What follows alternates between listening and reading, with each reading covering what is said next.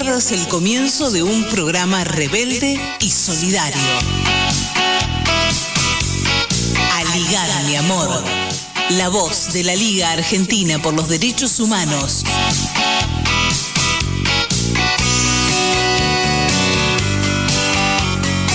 Bienvenidos, bienvenidas, bienvenidos a este nuevo encuentro de Aligar mi amor en este 16 de julio de 2022. Como bien adelantaban antes eh, los chicos de arriba quemando el sol y también Olivia Rebursen, Está fresco. Esa es la, primicia del día de hoy aquí en Buenos Aires, donde estamos nosotros en territorio rebelde con Dayana Álvarez, quien eh, está en los controles. Eh, como decía, Olivia Rebolsen es quien me acompaña. Mi nombre es Mariens Monzón.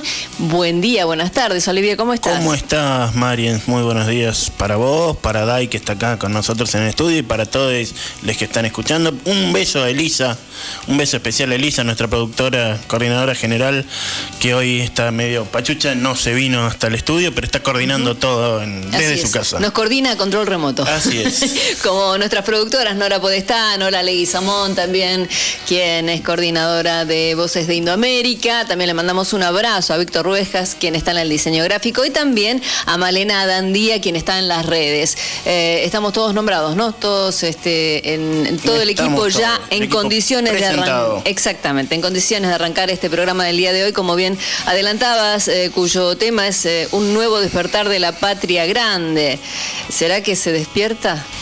Eh, esa es una gran pregunta. Bueno, esta semana. Yo decía más que uno nuevo, el despertar. El despertar, despertémonos arriba, arriba que hay que despertarse, sí o sí, porque están ocurriendo muchas situaciones, muchas cosas han pasado en estos últimos tiempos, ¿no? Últimas semanas, últimos días. Eh, pasa tan rápido que uno cree que pasó hace mucho tiempo.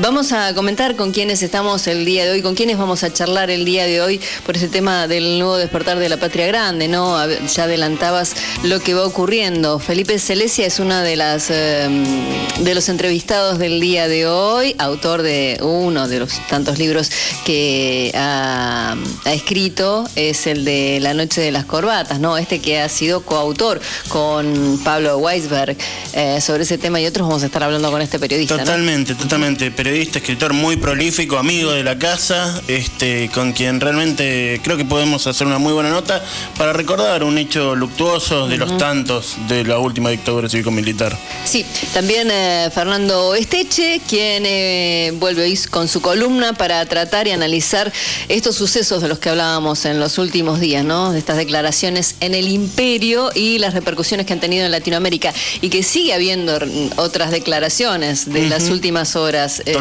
en, otro lugar del mundo. Sí.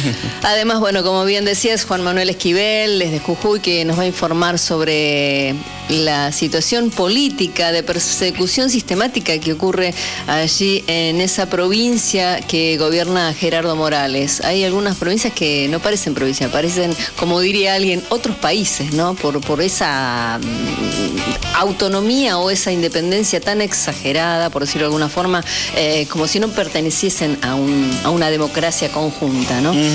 Bueno, también eh, Daniel Campeone, quien va a estar hoy con su columna para hablar, como decías, de, julio de 1936. Así es, eh, son 76 años del golpe dado por Franco y los demás generales por la insurrección militar, un hecho que tiene un simbolismo muy fuerte para quienes luchamos por la revolución, por, por el cambio, por un lado, fue el, el principio de la guerra civil española y en lo particular este una situación eh, muy muy especial para quienes somos parte de la liga porque este la guerra civil española fue uno de los motores la solidaridad con el con el bando republicano con, con la revolución española con, con el gobierno democráticamente elegido que este golpe vino a tirar, este eh, claramente fue, eh, fue uno de los motores de, la primera militancia de la liga, ya por el año por el año 36 y 37, que hizo que en el 37 se fundara efectivamente nuestra organización. Así es, y después nos vamos del otro lado de la cordillera a charlar con Esteban, Esteban Silva Cuadra, quien nos va a comentar sobre eh, que cómo está todo con respecto a la nueva constitución, ¿no? Si se va a instaurar, si se va a aprobar completamente o qué va a pasar con, con sí, ese hay mucho debate al respecto, va a ser interesante escucharlo, Esteban. Así es, el bloqueo eh, histórico a Cuba se sumó al bloqueo de Venezuela también, y esto trae sus consecuencias, sobre todo en los más vulnerables, como siempre, ¿no? Estas cosas que, que ocurren. En el caso de los más chicos, que hay quienes tienen la mala suerte de padecer algunas enfermedades que son trágicas, que son terribles. Eh, es el caso de uno de los chicos que tenía que trasplantarse en nuestro país y hay una fundación que los eh, acompañaba y que corría con los gastos, que tiene que ver con Venezuela, ¿no? Obviamente, eh, con la anuencia de, de los presidentes en su momento Hugo Chávez y luego, bueno, con Maduro. Pero pasaron cosas y, bueno, se dificultó esta situación y nos van a comentar tanto Virginia King, que es defensora de los derechos humanos de Fundalatín, y la mamá de este niño venezolano, Itzvan Parra, que fue trasplantado finalmente, pero nos va a contar todo el derrotero Todo, que sí, tuvieron para su- llegar a esa, a esa su situación. calvario, ¿no? ¿No? Este, realmente al bloqueo de- Injusticias muy notorias. Es bueno incorporar ese tipo de informaciones que, que no son habituales ¿no? En, en los medios argentinos. Así es, y también la información de cada semana de la Liga Argentina por los Derechos Humanos, que es quien eh, nos da la razón de ser y de estar aquí en este, este programa de cada sábado de 12 a 14. Y al que ustedes se pueden eh, comunicar a través del 11 26 90 84 96 o a través del Facebook de Aligar Mi Amor, y si no a través del Gmail, aligarmiamor arroba gmail.com Pero bueno, saludamos también a, las eh, radios que nos retransmiten, en especial la radio comunitaria La Propaladora FM, La Propaladora 106.5 en Neuquén. La saludamos especialmente porque transmiten directo a las otras y a cada una que las queremos con el corazón, como siempre, bueno, que nos van retransmitiendo durante el fin de semana, durante la semana y nuestro abrazo fraternal como siempre. Nuestro corazón está, está con ustedes, como decimos. Hasta las 14 los acompañamos eh, con Aligar, mi amor. Hoy reiteramos ¿no? un nuevo despertar de la patria grande. Vamos y venimos y arrancamos con nuestra primera entrevista del día de hoy.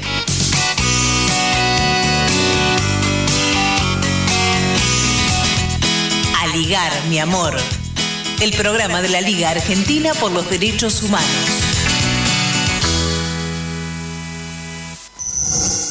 Entrevistas. Y como lo decíamos, tanto en el pase como en la presentación del programa, se cumplió esta semana un nuevo aniversario, el 45, de un acto represivo muy terrible, conocido en la, que pasó la historia como la noche de las corbatas, o como dicen los autores del libro que vamos, del que tenemos aquí, con, con uno de ellos vamos a hablar, cuando la dictadura silenció a los abogados de los trabajadores. este, abogados, abogadas y abogados laboralistas fueron secuestrados, muchos de ellos permanecen desaparecidos, y el tema mereció una interesantísima investigación de dos amigos de la casa, y maestros de periodismo, con uno de ellos, con Felipe Celesia, que junto a Pablo Weisberg escribió el libro. Estamos comunicados para hablar de esto, de qué implica recordar también la noche de las corbatas hoy. Y este, no solo como crimen de la dictadura, sino incluso como ataque a un sector determinado. Felipe, muy buenos días. Aquí Olivier Roursen junto a Marian Monzón. Te saludamos. Hola, buen día, ¿cómo están? Un gusto hablar con ustedes. Bien, bien, Felipe. Bueno, un hecha la introducción, un poco nos interesaba tu opinión como periodista, como autor de esta investigación. Este, ¿Qué importancia tiene traer la Noche de las Corbatas como uno de los tantos, de los miles y cientos de miles de atropellos represivos que cometió la última dictadura cívico-militar? Bueno, yo la verdad que estoy viendo con, con mucho orgullo y alegría si, si, digamos, un episodio, la evocación de un episodio así nos puede traer esa- esas emociones y esos sentimientos, cómo la sociedad argentina está dándole cada vez más espacio a, a este episodio que fue, perdón, ni más ni menos que uno de los, de los más cruentos de la represión en Mar del Plata, ¿no? Eh, y digo esto porque soy testigo de cómo fue toda esa evolución, ese desarrollo. Yo me formé como periodista en Mar del Plata, en el diario La Capital, a principios de los 90. Y ahí no aparecía la Noche de las Corbatas eh, como un evento destacado, digamos, como un evento a recordar y a, evocar. Eh, por el contrario, ¿no? Había como, como un silencio atronador. Eh, todos los, los julios había un montón de conmemoraciones de todo tipo de actividades y de hechos del pasado, pero la Noche de las Corbatas, salvo por honrosísimas excepciones de activistas, militantes y también de profesionales, no aparecía ni en los diarios, ni en la consideración pública tampoco en los actos oficiales. Digamos, e, era como, como un episodio que estaba muy pisado. Y a partir de lo que fueron las derogaciones de las leyes de impunidad, eso empieza a cambiar con, el apoyo claro de, la política ¿no? de, para, para que esta impunidad cesara, con la reactivación de los juicios también con los con los juicios por la verdad, ¿no? Que esos marcaron un antes y un que en después. además también fueron muy fuertes, ¿no? Fueron muy fuertes, fueron muy intensos y ahí, digamos, gran parte la, la Feliz siempre tuvo esa idea, ¿no? De bueno, de, que está todo bien, mm. de que es una ciudad para pasarla bien, de alegría, de esparcimiento, bueno, algo más se, se cosió por debajo de toda esa imagen, ¿no? Y, esto esta esta cierta reticencia de la sociedad marplatense a tramitar y a señalar también los responsables de, un episodio como ese. Bueno, empezó a cambiar realmente eh, y, veo ahora como, bueno, estos 45 años, las fechas redondas siempre son motivo de, organización de, actos y, y, de recuerdos, etcétera, pero como pocas veces tiene una potencia y una centralidad, digamos, en, en lo que es la, opinión pública y, la, consideración, no solo en Mar del Plata también, ¿no? Porque bueno, el llamado de ustedes es un poco un ejemplo de esto, ¿no? Son, es un medio nacional que, que se está interesando por, por este aniversario. Y siempre digo, ¿no? Yo escribí seis libros de no ficción y la verdad que estoy muy agradecido a, los lectores y, por las recepciones que tuvieron, pero nunca como el de la noche de las corbatas.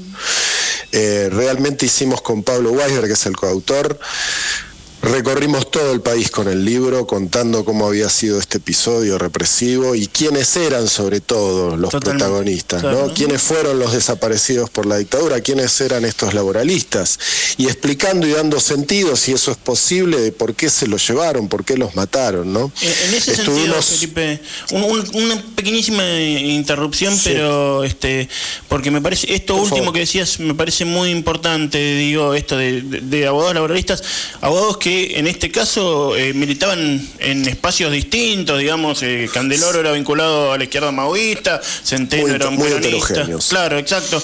Pero eh, nos decía Gabriela Sosti, fiscal en los juicios de que por crímenes de esa humanidad la semana pasada, en, relación al juicio de Campo de Mayo que tuvo sentencia, que bueno, cada vez se prueba más que la clase obrera fue el gran objetivo de la dictadura, ¿no? Y que, los sindicatos lo fueron. Entonces, los abogados laboralistas tenían la defensa de los sindicatos y de los trabajadores un, rol muy importante en ese momento. Sin duda, importantísimo. Eh, con Pablo empezamos la investigación, nos tomamos tres años, como nos tomamos para cada libro, em, y, en principio te, tratábamos de encontrar alguna hipótesis un poco más sólida porque nos resultaba insuficiente desde nuestro prejuicio burgués, si se quiere, que los hubieran llevado por su simple condición de abogados laboralistas. Pero después empezamos a ver que en los 70 Mar del Plata había empezado un proceso de industrialización creciente en sus tres principales industrias, sobre todo en la pesca, el turismo y la industria textil, y que la torta a repartir y que las tensiones entre capital y trabajo habían crecido enormemente,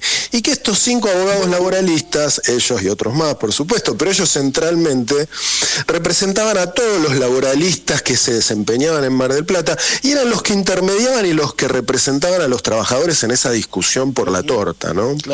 Y es por eso mismo que se los llevan. Y ahí nosotros tenemos un déficit que pretendemos saldar en algún momento, porque si bien sugerimos las complicidades cívico-militares, no están del todo claras porque nos faltó algo, nos faltó un poco de tiempo para avanzar un poco más. Porque ahí alguien les tiene que haber dicho a los militares represores, tiene que llevárselo a Candeloro, a Centeno, a Laiza, a Arestina, a Freneda, porque los militares por sí mismos no tenían la capacidad de identificar quién era quién. Y bueno, ahí nosotros lo que sospechamos, no tenemos prueba, pero no tenemos duda, de que ahí el empresariado marplatense actuó. Claro, claro. Actuó señalando a estos profesionales que los incomodaban y sobre todo les quitaban, defendiendo a los trabajadores, porque si algo sí digamos, era común a todos los abogados laboralistas que fueron víctimas en la noche de las corbatas, era una defensa acérrima y de una convicción y un compromiso poco visto con sus representados. Nunca negociaban a la baja, nunca, digamos, abandonaban una toma, nunca, digamos, eh, nunca reculaban. Eh, era gente con el derecho en la mano, ¿no? Digamos, sin inventar nada raro, pero eran, eran unos defensores muy estrictos de los trabajadores. Eso sí lo... lo Escuchándote, además de lo, de lo claro que, hablas tan claro como escriben con Pablo, que esto es muy bueno, ¿no? Digamos, no quiero ser chupa medias, pero la verdad que cuando uno, cuando uno le gusta lo que otro hace, también lo tiene que decir. Pero digo, se me ocurre un tema que, a ver qué te parece, pero que es, además de la evocación en los términos de lo que fue la dictadura, qué sector atacó, digamos, es decir, me parece que es interesante traer la historia de, abogados, abogadas y abogados laboralistas, porque justamente el derecho laboral es lo que la derecha siempre pone en, a negar, a rechazar, a reformar, dicen ellos, que en verdad es cercenar derechos, lo sabemos, digamos, el derecho laboral es una urticaria para los patrones, para las patronales, para las cámaras empresariales, eh, y no hay candidato de la derecha que no diga hay que hacer la reforma laboral, y que el trabajador no, no tenga tantas posibilidades sindicales. Es muy impresionante, en la actualidad, digo. Sí, es cíclico esto, y además, bueno, cuando sale el libro en el 2016 fue el momento en que el macrismo empezó a investir muy decididamente con todos estos lugares comunes que conocemos, ¿no? Que el reclamo de los trabajadores produce desempleo, que los salarios producen inflación, que la industria del juicio. Y, la verdad es que la, litigiosidad que hay hoy en el derecho laboral es mínima, en, el derecho del trabajo, es mínima. La verdad hay muy pocos, muy pocos trabajadores en condiciones de iniciar acciones legales que lo hacen. Eh, estamos hablando de un 2-3% según las estimaciones más serias y más conservadoras. Eh, por lo tanto, no es ningún problema para el aparato productivo, al contrario. El problema lo que quieren hacer es flexibilizar, como siempre, ¿no? Y negociar salarios a la baja y tener una fuerza de trabajo barata. Y estos abogados de los 70, digamos, de alguna manera dejaron su legado, porque hoy tenemos un, cuerpo de profesionales que están organizados también en asociaciones de laboralistas, en federaciones, etcétera, que honra la memoria de estos, de, estos colegas desaparecidos, detenidos desaparecidos en los 70 en la noche de las corbatas y sigue luchando por eso con las herramientas que tiene, porque hay que decir que Centeno, Norberto Centeno, que era una suerte de patriarca de, los de los laboralistas en los 70, que fue la primera víctima de la noche de las corbatas, fue el hombre que había redactado la ley de contrato de trabajo que es la que nos rige actualmente incluso, que no es un código, pero casi, ¿no? Es una ley rectora. Y esa ley eh, fue destrozada por la dictadura, le cercenaron apenas llegó el 24 de marzo, del, una de las primeras leyes que, que, modifica la dictadura es la ley de contrato de trabajo, y no es casualidad. Le cercena veintipico de artículos, le cambia casi otros 100 artículos, todo por supuesto para beneficiar a las patronales. Y lo más triste de todo eso es que no se han recuperado esas, esos destrozos que hizo sobre la ley de contrato de trabajo. Recalde, Héctor Recalde, laboralista, intentó tener algunas iniciativas para recuperar ese articulado que la dictadura destrozó y no lo logró. O sea que estamos discutiendo, digamos, derechos que perdimos durante la dictadura y lo sorprendente es que no se hayan repuesto inmediatamente cuando se recuperó la democracia. ¿no? Pero bueno. que 40 años después de, que, de terminar la dictadura hay muchas cosas para avanzar en, en ese sentido, ¿no? Y habiendo costado tanta sangre, ¿no? Porque de algún modo los laboralistas de la noche de las corbatas le pusieron el cuerpo a esas luchas. Totalmente. Y pagaron con su vida, ellos y su familia, ¿no? Tal cual. Eh, y en el caso de, Centeno, que era, era un hombre que hoy podría caer para ciertos sectores del progresismo, del sindicalismo combativo, sería una figura incómoda, porque era un hombre de los, de los sindicatos ortodoxos, ¿no? Era un abogado de la CGT, de las 62 organizaciones. Digamos, no tenía nada que ver con la izquierda, pero pero sí el tipo defendía a los trabajadores con una garra para la dictadura era era pecado. Eh, antes de la última pregunta de Marian una sola cosa Felipe por, eh, perdón Marian con Felipe Celesia estamos dialogando que es periodista y escritor. No que revisando mis papeles del viejo archivo de la liga que alguna vez visitaron con Pablo este, eh, encontré denuncias de la, de la Liga de la dictadura anterior, de la dictadura de la Revolución Argentina, de Longaniato, eh, sobre todo en la época del Lanuse, este, de defensa por eh, de Norberto Centeno perseguido en Mar del Plata en la, en la etapa anterior, digamos. Esto sí, eso tiene, una, larguísima lista de, de ingresos por, por, motivos políticos a, penales de todo el país. Fue preso con Intes, estuvo en el penal de Ushuaia. Cada dictadura que asolaba el país lo metía preso a Centeno. Uno dice, ¿por qué? Por su condición de peronista y de laboralista. Era simplemente por eso. Pero, eh, pero era un hombre además en sus prácticas personales, ¿no? No, no, era un hombre muy metódico, muy sencillo. Eh, digamos, era lo, lo más lejano que nos podemos imaginar a, no sé, a un anarquista o alguien que pretenda perturbar la, no sé, la, armonía social, ¿no? Eh, ni, ni, siquiera por ahí lo podían justificar los militares, meterlo preso a Centeno. Pero ahí creo yo se ve claramente cuál es la importancia de, lo, de la tarea de los laboralistas, ¿no? Ellos son los que median este, entre, entre esta tensión entre capital y trabajo que es eterna, ¿no? Precisamente, Felipe, ¿cuál sería el legado en cual tendrían que reforzar hoy día los abogados laboralistas, teniendo en cuenta lo que dejó Centeno y, estos otros eh, abogados laboralistas, ¿no? Sabiendo, por ejemplo, un dato que, está perdido, por decirlo de alguna manera, que es el monotributo, por ejemplo, ¿no? Que se vino y se bueno, eh, hay un montón de cosas que se pueden rescatar. Eh, cuando Centeno se puso a analizar y a evaluar la ley de contrato de trabajo que iba a redactar, en uno de los artículos consagraba la estabilidad permanente para el trabajador. ¿Esto qué significa?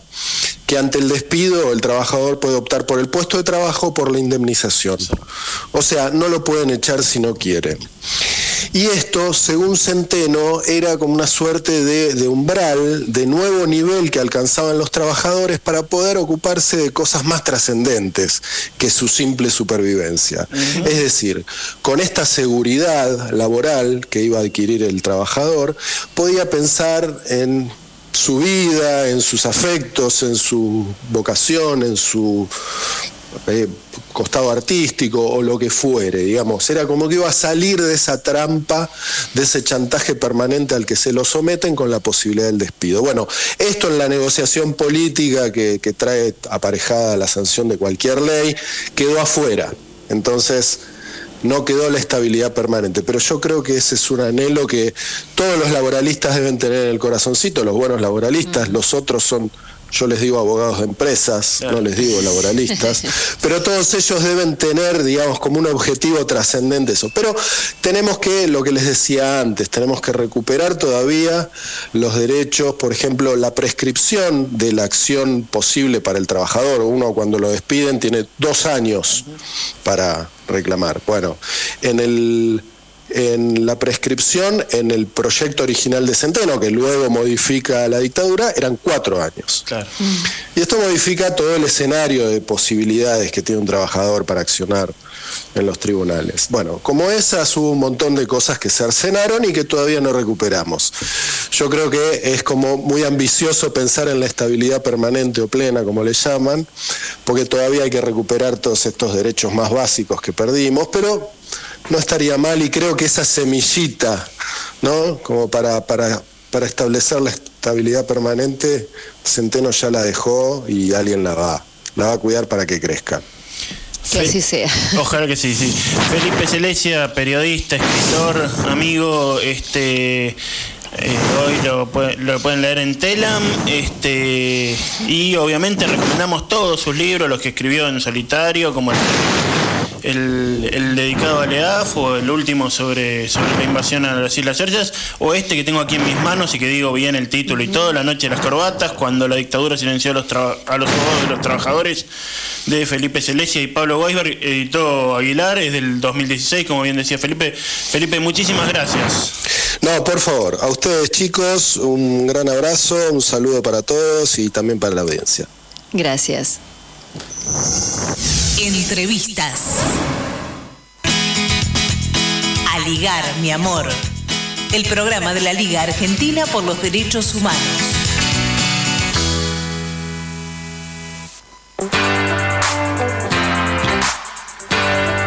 Y hay un documento que está subido a las redes y se solicita la firma. Propiciamos la intervención del Poder Judicial de Jujuy, porque sabemos que con presas y presos políticos no hay democracia plena, porque Jujuy fue la avanzada agresiva en instalar un sistema de persecución, estigmatización y muerte civil de más de 50 compañeras y compañeros en todo el país que fueron y aún son víctimas del laufer.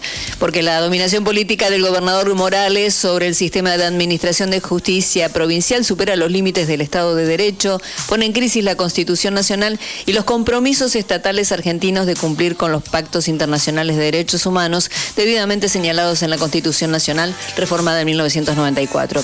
Porque la vida de Milagro corre peligro en manos de carceleros y perseguidores de la crueldad del gobernador Morales, el fiscal Lelo Sánchez o el presidente del Tribunal Superior de Justicia, Federico Otaola, es que pedimos que el honorable Congreso de la Nación Argentina sancione la intervención del Poder Judicial de la provincia de Jujuy como primer paso para recuperar las normas republicanas y las garantías constitucionales de la provincia de Jujuy.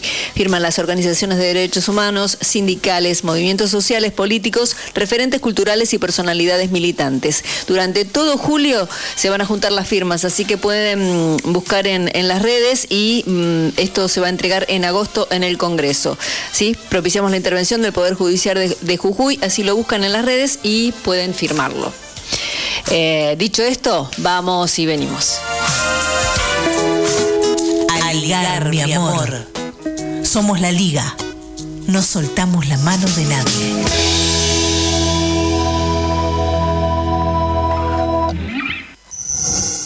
Entrevistas. Y vamos ya sin más demora a la segunda entrevista del día. Marian, venimos con todo hoy.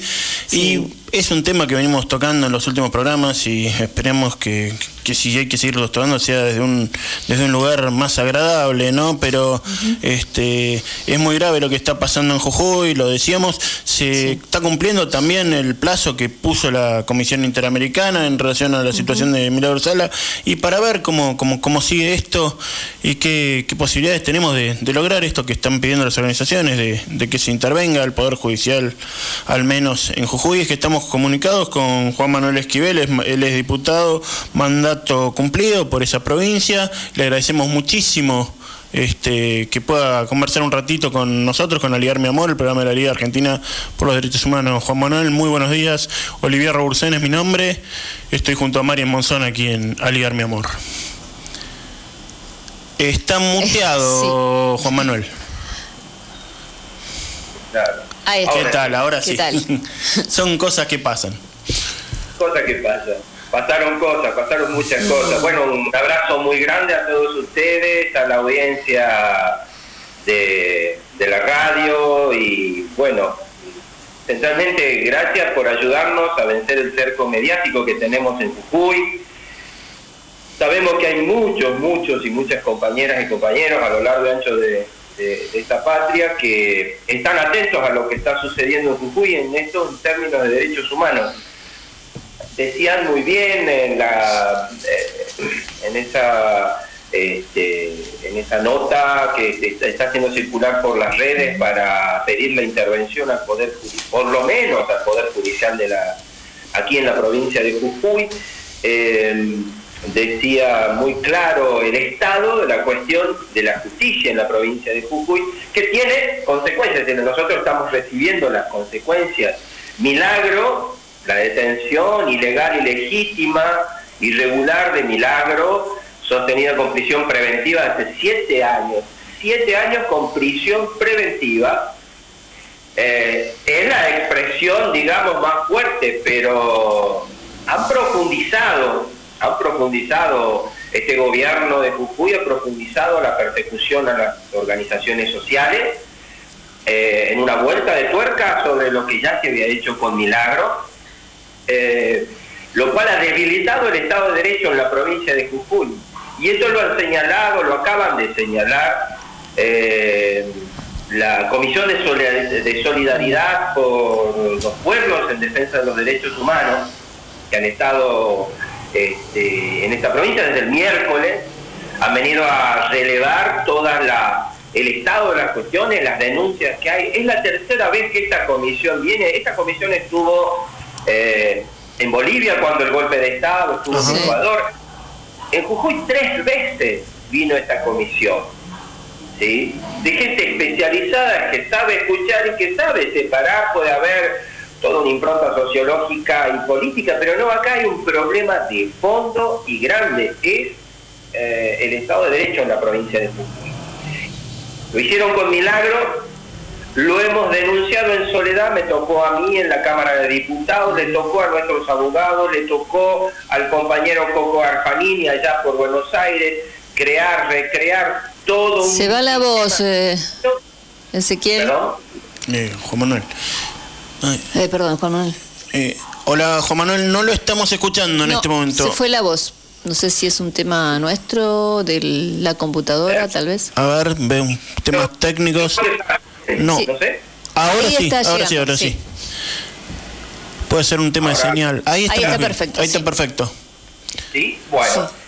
Les decía que desde la hora cero que gobierna Gerardo Morales esta provincia utilizó la utilizó toda toda la estructura de la justicia y la policía para perseguir a nuestra organización social en principio, a nuestra organización social en principio.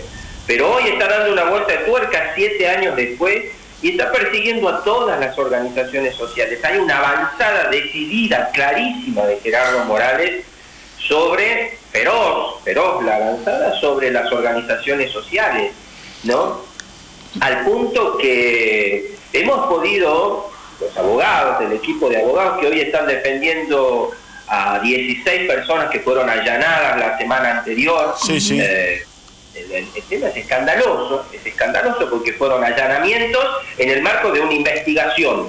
No tenían imputados a nadie, pero se llevaron todos los soportes tecnológicos que podían haber encontrado. Una semana después convocan a los allanados para que se presenten con peritos de parte, cuando durante el allanamiento no hubo ni siquiera presencia de los abogados, nadie, ningún testigo, claro lo que ellos ponen de testigos, que son gente de ellos nomás, ¿no? De la propia policía. Irregularidad plena, de irregularidad jurídica absoluta. Todos los, este, los, equipos de celulares, pendrive, computadoras que les allanaron, que les sacaron, les secuestraron, y les empiezan a decir eh, que no las han tocado. Imagínense ustedes, imagínense ustedes el estado de la cuestión. Juan Manuel, eh, usted decía... De, la comisión de solidaridad que, nos ha visitado con Pablo Pimentel a la, cabeza, entre otros que han estado aquí, porque ya conoce también Jujuy y el estado de las cuestiones, no han señalado que no hay otra forma, que es la intervención al Poder Judicial, por lo menos, y han avanzado un poco más, han avanzado un poco más, porque señalan que aquí... También problemas con... Eh, este, hay problemas también con eh, eh, el Poder Ejecutivo, que es en cabeza de quién está hoy la persecución que hay en la provincia, el avasallamiento que hay contra, contra todas las organizaciones sociales y ya en grado de ensañamiento en grado de ensañamiento contra todo dirigente. Y obviamente estamos están este, para nosotros, según lo vemos y ya con la experiencia que tenemos de andar este, lidiando con este asunto de hace siete años, con la prisión de Milagro y la del resto de los compañeros y compañeras que están todavía detenidos, es este, que va a haber acá un festival de detenciones en algún momento y esa es la vuelta de tuerca con la que quiere cerrar este capítulo Gerardo Morales. ¿Y qué expectativas tienen ustedes con respecto al, la comisión que se acercó de solidaridad? con esta vuelta de tuerca que ustedes dicen hacia la gente bueno ellos han hecho el relevamiento de todas las denuncias eh, han expuesto ayer en una conferencia de prensa eh, la globalidad de las denuncias, la síntesis de todo ello y bueno, quedaron claro que hay que avanzar sobre este tema, es un tema institucional que se está eh, discutiendo en la provincia de Jujuy, aunque el eh, gobernador pueda salir por todos los medios nacionales mm, a, a, llamarnos y a tratarnos de delincuentes y hablar de delincuencia en las organizaciones sociales, ¿no? esta política de criminalización de las organizaciones sociales, de la lucha social, la ha establecido en el día 1 y así ha, sido, ha ido avanzando. Eh, claro, en aquel momento con todo el, eh, eh, el apoyo del gobierno macrista y hoy lamentablemente con no voy a decir el apoyo del gobierno nacional, ni mucho menos, porque lo hemos visto al presidente acompañándola a Milagro, funcionarios solidarizándose con la situación. Ahora, no se ha avanzado en ningún sentido para frenar eh, en, esta, en ese sentido, la locura con la que Gerardo Morales avanza sobre organizaciones sociales, dirigentes y el Estado de Derecho en Jujuy. En ese sentido, precisamente, ¿a qué atribuye usted como militante, como, como compañero, como político, las demoras del gobierno o las apreciaciones al mero gesto, que no, no lo vamos a rechazar, pero eh, ¿por qué le cuesta tanto al gobierno avanzar en esto? ¿Por dónde eh, lo tiene agarrado Morales? Esa es la pregunta. Eh, hay varias hipótesis, pero este, queremos seguir dejando la oportunidad y darle la oportunidad al gobierno nacional que encuentre los caminos. Con el equipo de técnicos juristas y con los abogados y con otros dirigentes hemos planteado alternativas. Eh, tienen que tomar la decisión política. Exacto. Eh, eh, me parece que esto es, ¿no? Milagro sabe decir, eh, la política me metió presa, debe ser la política. Nosotros entendemos que hay que tomar decisiones políticas. Por ejemplo, respecto de Milagro en particular, eh, la Comisión Interamericana de Derechos Humanos y luego ratificado por la propia Corte Interamericana y ratificado después por la Corte Suprema de Justicia de la Nación, eh, frente al peligro que corre Milagro en su salud total, ¿no? plantearon en el 2017 que Milagro debía estar eh, en libertad, con una libertad este, controlada, si quieren las autoridades, o, o, como mínimo en, prisión este, domiciliaria. Bueno, eh, la justicia de Jujuy frente a este, la, contundencia de los fallos tanto de la Corte como de, eh, la, la, Corte Suprema de Justicia de la Nación y la Corte Interamericana, digo, eh, optaron por ponerla en prisión domiciliaria. Eh, con las novedades de hace un par de semanas, ¿no? antes de que Milagro tuviera esa recaída en salud, ¿no? Este, estaban este, intentando buscar los caminos para volverla, Milagro, a la prisión común. Sí, sí, lo dijo Morales, así, de, sin ningún Esperemos que se sane para que vaya a la prisión, ¿no? Una barbaridad. Una barbaridad. ¿Se acuerdan? Eh, bueno, pero además él, tiene esa actitud de, tomar decisiones o decir que voy a tomar decisiones desde el Poder Ejecutivo cuando son decisiones que le competen eh, absolutamente a la justicia. Ahí vemos que eh, es un gobernante totalmente desbordado, me parece que desbordado por la situación política en general que tiene, por una provincia que está empobrecida, eh, una provincia a la que no ha podido gestionar todo lo que él ha querido gestionar y todas las promesas de campaña no las ha podido este, llevar a cabo, eh, vuelve a meterse con las organizaciones sociales, vuelve a buscarse los fantasmas y los enemigos para movilizar esa, ese fondo este, de odio y de xenofobia que hay en buena parte de la sociedad local, ¿no? Este de la sociedad tradicional local, que es la que lo apoya, ¿no? una clase media pacata local, ¿no? Eh,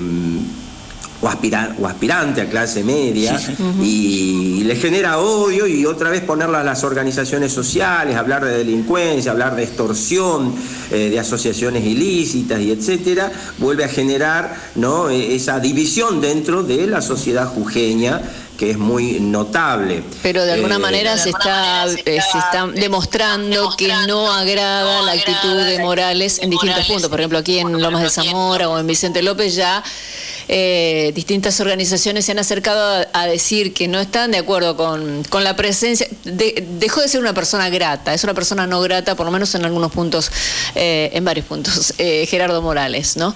Hay una movilización el próximo martes en la provincia a las 9 de la mañana en distintas plazas. ¿Qué expectativas hay sobre esto, Juan Manuel?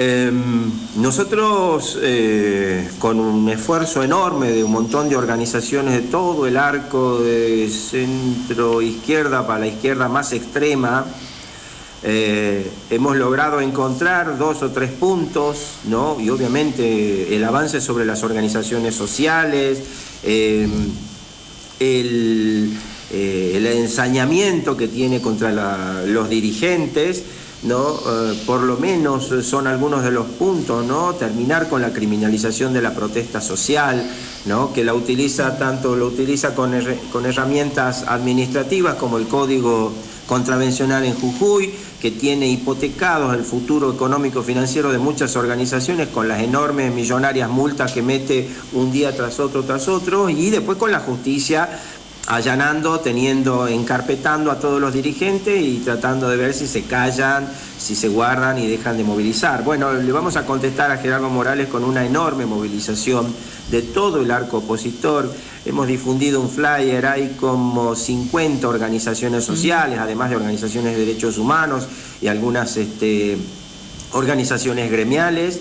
La expectativa es eh, que se vea visibilizar este estado de cosas, que ustedes que nos acompañan en la difusión, que la mayor cantidad de medios en la provincia, eh, ayer veíamos un flyer anoche tarde con los dirigentes de, unos compañeros hermanos de Chilecito, eh, donde mm. estaba planeando ir el gobernador, que ya le dijeron, no te vamos a recibir aquí.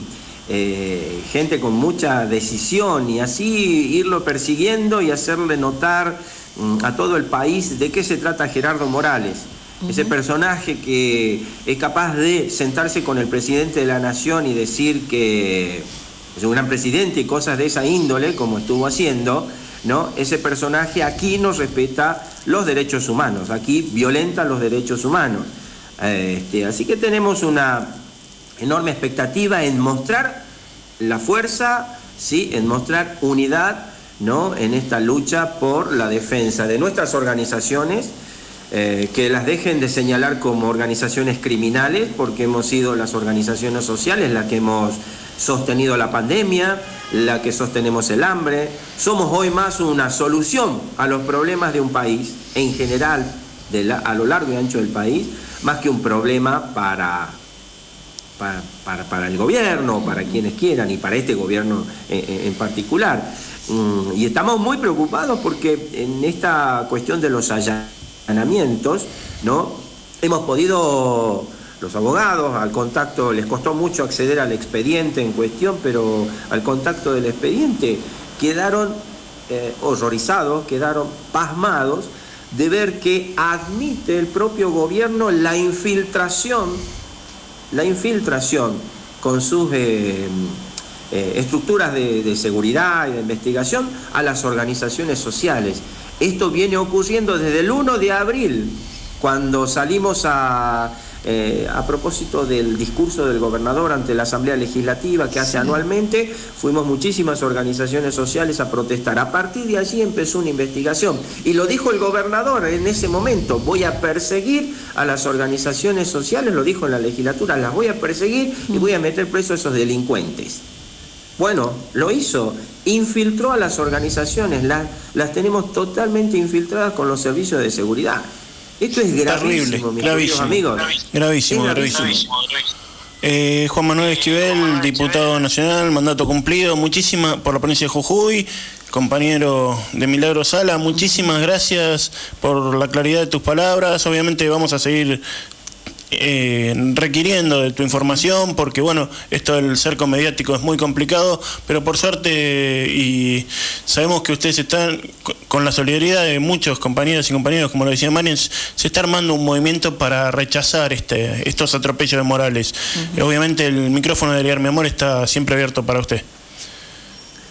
Les mando un abrazo muy grande, gracias por la oportunidad, un saludo a todas y a todos los que nos escuchan a lo largo de, de la red, y bueno, este, estén atentos, estén atentos, no creemos que esto vaya a frenar, ni mucho menos. Gerardo Morales es un personaje este, ruin mm. y, y es capaz de las peores cosas y todo lo que estemos pensando que nos puede hacer mal, lo va a hacer. Pero el pueblo es más fuerte, Juan Manuel. Gracias.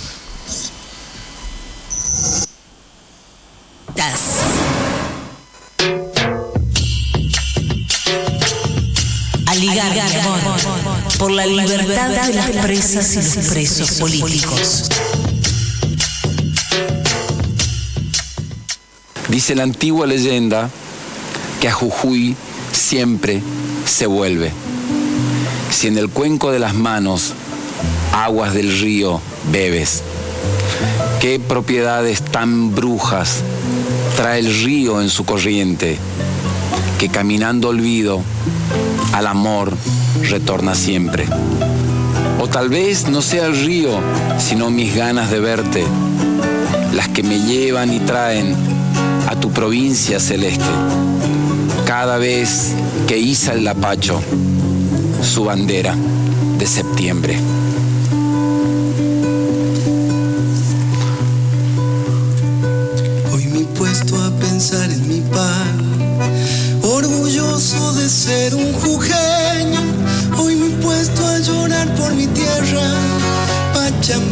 Solar quebradeño. Hoy me puesto a pensar en mi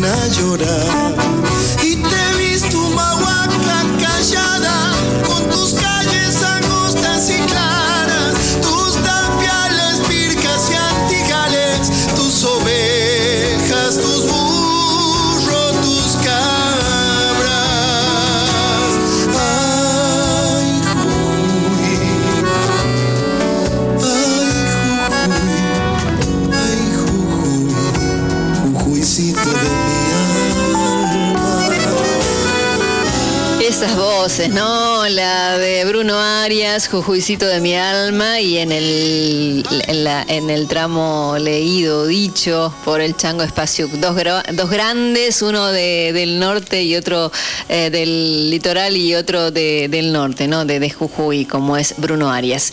El tema Jujuycito de mi alma.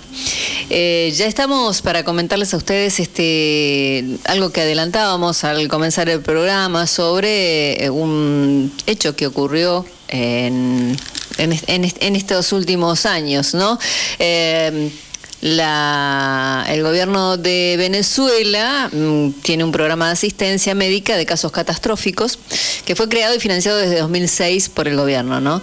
Y a través de la Fundación Simón Bolívar de Citgol, que es la filial de Petróleos de Venezuela en Estados Unidos. Desde fines de 2018 el programa de apoyo se vio interrumpido por las medidas coercitivas unilaterales, o sea, por el bloqueo, para decirlo más sencillamente. Nosotros vamos a compartir con ustedes un audio de Virginia King, que es defensora de los derechos humanos de Fundalatim, y eh, la historia de este chico venezolano, Itzvan Parra, que fue trasplantado, y también está el audio donde la mamá Leudi Parra cuenta cómo se encuentra ahora el, el- nene y cuál es la lucha que sigue, ¿no? Y, este derrotero del que hablábamos también, eh, por lo que casi pierde la vida en esta cosa en que estuvo involucrado Juan Guaidó. El, el señor presidente de Venezuela, nombrado en el límite de Colombia. Bueno, El no eh, presidente. eh, el no presidente, exactamente. Bueno, vamos a escuchar entonces a Virginia King, quien vive en Buenos Aires desde 2017 y es militante de derechos humanos. Y ella mm, se presenta así. Buenas tardes, mi nombre es Virginia King, soy defensora de derechos humanos, eh, representante de la organización de defensa de los derechos humanos Fundalatin, capítulo Argentina. Eh, quiero dejar eh, testimonio de vida en relación al, caso que nos ocupa, que es de, del niño Ismán Díaz Parra. El caso de Iván nos llegó a la sede de Fundalati, este, estaba en un estado calamitoso, bueno, empezamos a hacer gestiones. En Venezuela primero eh, se le emitió desde Argentina una carta por un comité que organizamos que se llamó y se llama Queremos Vivir, que tiene como fin ocuparse de todos los niños desasistidos y abandonados por Fundación Simón Bolívar, dependiente de Citgo, secuestrada por Juan Guaidó. Bueno, la fundación o el comité Queremos Vivir se abocó en alma, vida y corazón y emitió una carta, una senda carta al presidente Nicolás Maduro Moro pidiendo su buenos oficios para tratar de traer a Argentina a Isban, donde había recibido su primer trasplante. Y bueno, tuvimos la, la grata sorpresa de que fue aprobada nuestra propuesta, de que Isban se niveló, se estabilizó en Venezuela para poder hacer efectivo el traslado y que no corriera riesgo. Y una vez que llegó aquí a Argentina, bueno, empezó la, la segunda batalla,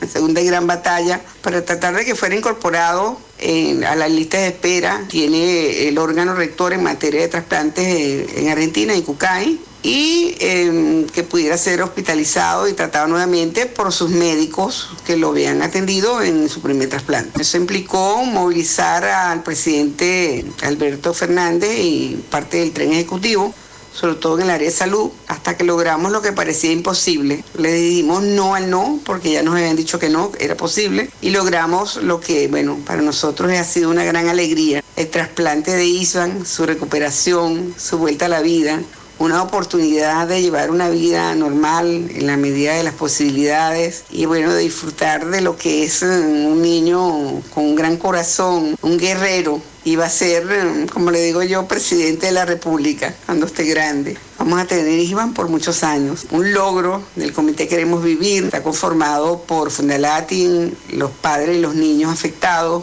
CEPAC, que es la organización que dirige el, el profesor Adolfo Pérez Esquivel, Premio Nobel de la Paz, los curas de los por los pobres, las madres de la Plaza de Mayo. Hicimos un trabajo en conjunto, un trabajo mancomunado. Hicimos de Iván una causa común en, en materia de derechos humanos y se nos estableció como un reto. Y bueno, fue un festejo colectivo. Esperamos poder lograr lo mismo con muchos y tantos niños que nos quedan en Venezuela.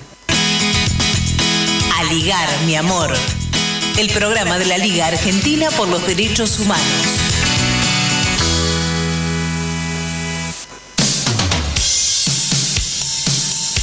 Vamos después a compartir, después de la tanda, vamos a compartir la, el testimonio de la mamá de Itzvan eh, para, para, poder este, escucharlo mejor. Vamos a la tanda y cuando volvemos vamos a escuchar con, ustedes la, el testimonio de la mamá de Itzvan. Yo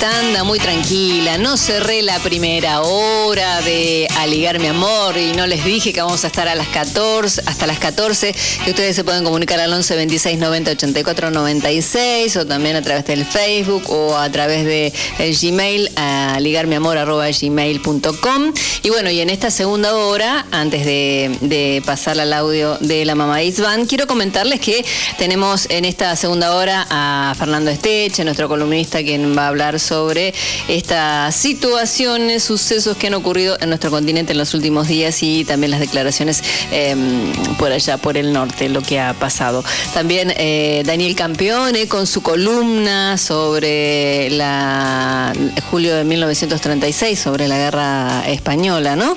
Eh, también va a estar Esteban Silva Cuadra desde Chile, quien nos va a estar comentando cómo, cómo ve la, la instauración de la nueva constitución en ese país trasandino. Ahora vamos a compartir con ustedes este audio que le debíamos de mm, la del testimonio de Leudi Parra, que es la mamá de Itzvan Díaz Parra, quien tiene 10 años hoy y fue trasplantado en nuestro país gracias a que se pudo destrabar esta cuestión que se impedía a través del bloqueo a Venezuela. Pero lo cuenta muy bien la mamá de Itzvan. A ligar, mi amor. El programa de la Liga Argentina por los Derechos Humanos. Hola, mi nombre es Leudi Parra, la mamá de Isvan Alexander Díaz, paciente retrasplantado acá en Argentina. Bueno, Isvan nació en el 2011 con una enfermedad catastrófica. Esta enfermedad es una enfermedad este, que requiere trasplante al primer año de vida del, del niño. Bueno, eh, hizo en el 2011 cuando nace en Venezuela, existía un sistema de protección por parte del presidente Chávez en su momento por medio de la Fundación Simón Bolívar. La Fundación Simón Bolívar pertenece a CICO, esta fundación, una, una, fundación que se encargaba de pagar los trasplantes de los niños que nacían con estas enfermedades catastróficas, calamitosas, que son enfermedades también ruinosas porque son enfermedades muy costosas y bueno, que con, con tratamientos de alto costo, el cual el Estado venezolano se encargaba de dar respuesta a estos niños.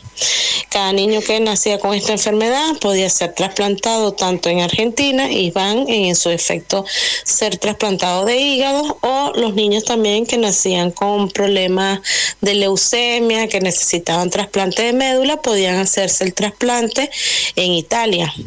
Bueno, Iván en el 2013 viajó a Argentina, se hizo su primer trasplante, estuvo todo eh, esto pago por la Fundación Simón Bolívar.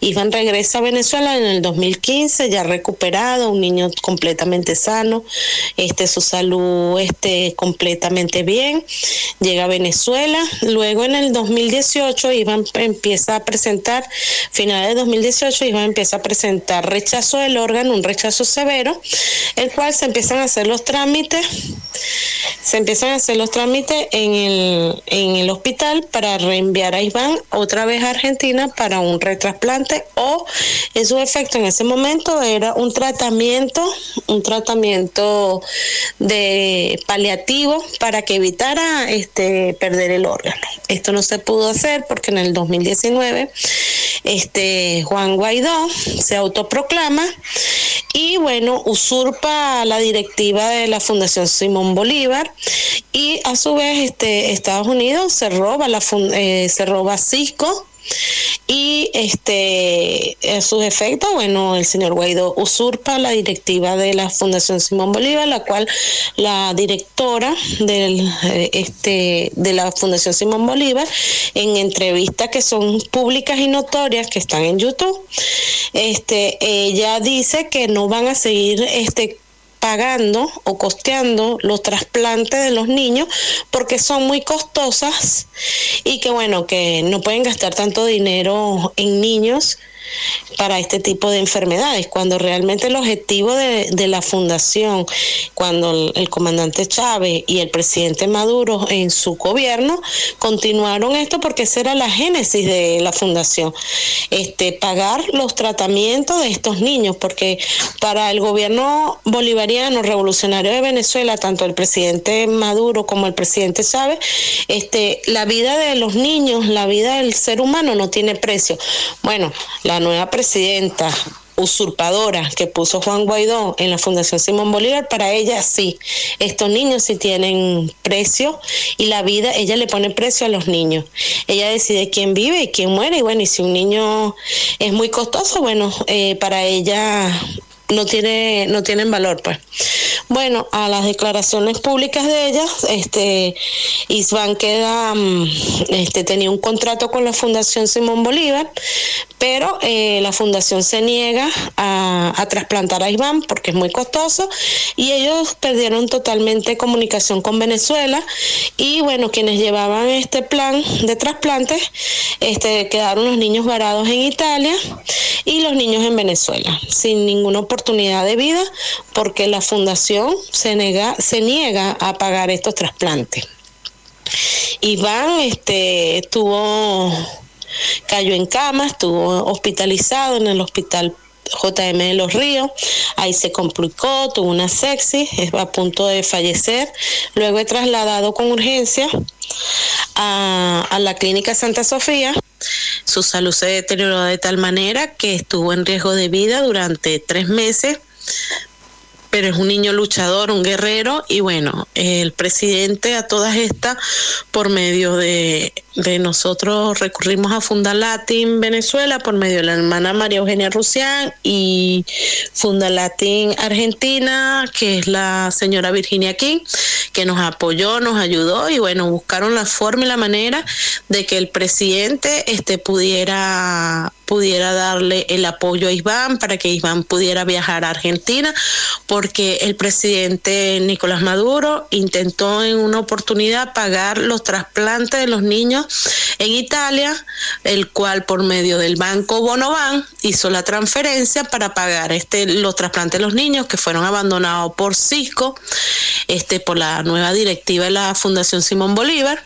Esos niños fueron abandonados y entonces el hospital, el presidente quiso pagar esos trasplantes, pero Bonobanco se robó ese dinero, se lo se lo quedó, no llegó al destinatario, que eran los niños, para su trasplante y tampoco regresó al gobierno bolivariano, regresó el dinero. Entonces, por esa, por las sanciones económicas y el bloqueo económico que tiene Venezuela, este no se pueden pagar estos trasplantes. Y bueno, y la fundación que fue creada con esa finalidad está usurpada por Juan Guaidó, que se niega a pagar los trasplantes de estos niños, por mientras tanto estos niños sufren y mueren en Venezuela por espera, por la esperanza este ya desvanecida porque este han usurpado la fundación y bueno y nos robaron su hijo y bueno este no sé estos niños no pueden salir a Italia o venir acá a Argentina por porque tenemos un bloqueo económico en el cual no se permite el pago desde Venezuela y son pagos muy costosos, los trasplantes son muy caros. Gracias a Dios, Iván, este, el presidente buscó la forma de ayudar a Iván, de que Iván este tuviera garantizada su vida. Y bueno, Iván es trasplantado en agosto y se recupera este, debido a que llegó muy crítico, sus otros órganos fueron afectados, pero es reversible y bueno, Iván en estos momentos se encuentra recuperándose. De su hígado fue trasplantado, gracias a Dios, y está muy bien. Iván puede regresar, gracias a Dios, muy pronto a Venezuela, recuperado. Nosotros lo que pedimos es que cese el bloqueo con Venezuela porque es un bloqueo genocida tanto para los niños como los adultos, como las personas crónicas que no pueden recibir los medicamentos porque son bloqueadas las cuentas para el pago de esos medicamentos. Este, a Venezuela esos medicamentos si son costosos, para Venezuela son tres veces más costosos y el pago directo también de estos trasplantes no es posible por el bloqueo. Pedimos internacionalmente a los derechos humanos que, que sea de vuelta para que estos niños sigan este, trasplantándose fuera del país porque en el país no se hacen trasplantes de hígado. Mi nombre es Leudy Parra, la mamá de Isvan Alexander Díaz, paciente retrasplantado de hígado acá en Argentina. Unir, unir, enlazar, enlazar, abrazar, abrazar, enlazar, abrazar y todo para todos. Aligar, mi amor.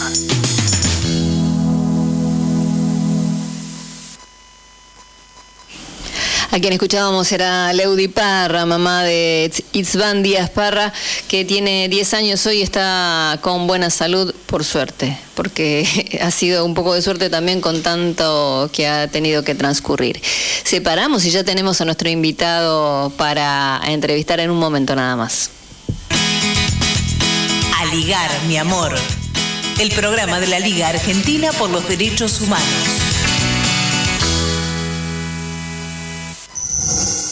Entrevistas.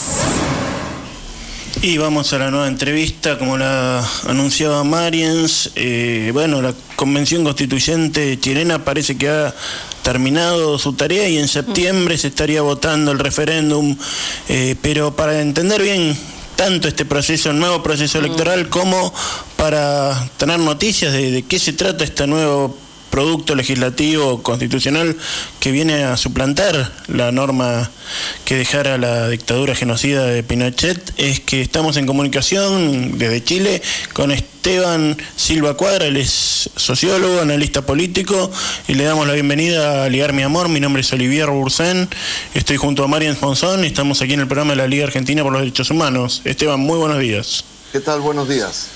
Bien, eh, decíamos en el, en el avance esto, ¿no? Digamos, un trabajo de la Convención Constituyente arduo que también mostró el avance de cierto nivel electoral de la izquierda que después este, se vería también sumado este, al triunfo electoral ejecutivo de Gabriel Boric en Chile, este, y que es una norma que viene a reemplazar la, constitución que legara el genocida Pinochet, que tendrá que ser refrendada ahora en septiembre. Queríamos conversar contigo de esto. ¿Cómo está la situación? ¿Qué análisis hacen, digamos, de, las posibilidades de que esta nueva constitución se imponga realmente? Bueno, eh, estamos en medio de un proceso constituyente que no solamente, como tú eh, bien lo señalas, el que el 4 de septiembre próximo, mediante un plebiscito nacional, eh, las y los chilenos eh, aprobemos o rechacemos la nueva propuesta constitucional emanada por la Convención Constitucional que tuvo un año de trabajo, que fue electa de manera paritaria con escaños eh, reservados para representantes de pueblos originarios y que tuvo una em, electividad muy representativa eh, de parte del pueblo chileno y que, como señalamos, estuvo eh, trabajando durante un año hasta entregar esta propuesta que va a ser em, plebiscitada al 4. es importante entender el contexto de este proceso constituyente, muy brevemente, si me permite, cuyo génesis, por situarlo en términos significativos, es el estallido social o la rebelión ciudadana y popular producida a partir de octubre, a partir en particular del 18 de octubre en adelante, ¿no?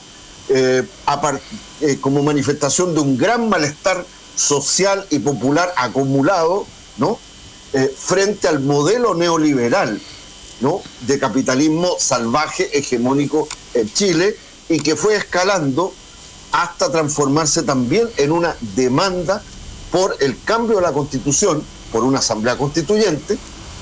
La convención constitucional no fue una asamblea constituyente, pero sí eh, tuvo, obligó a las élites a reformar la constitución, a hacer un plebiscito y después a reformar la constitución a efectos de ¿no?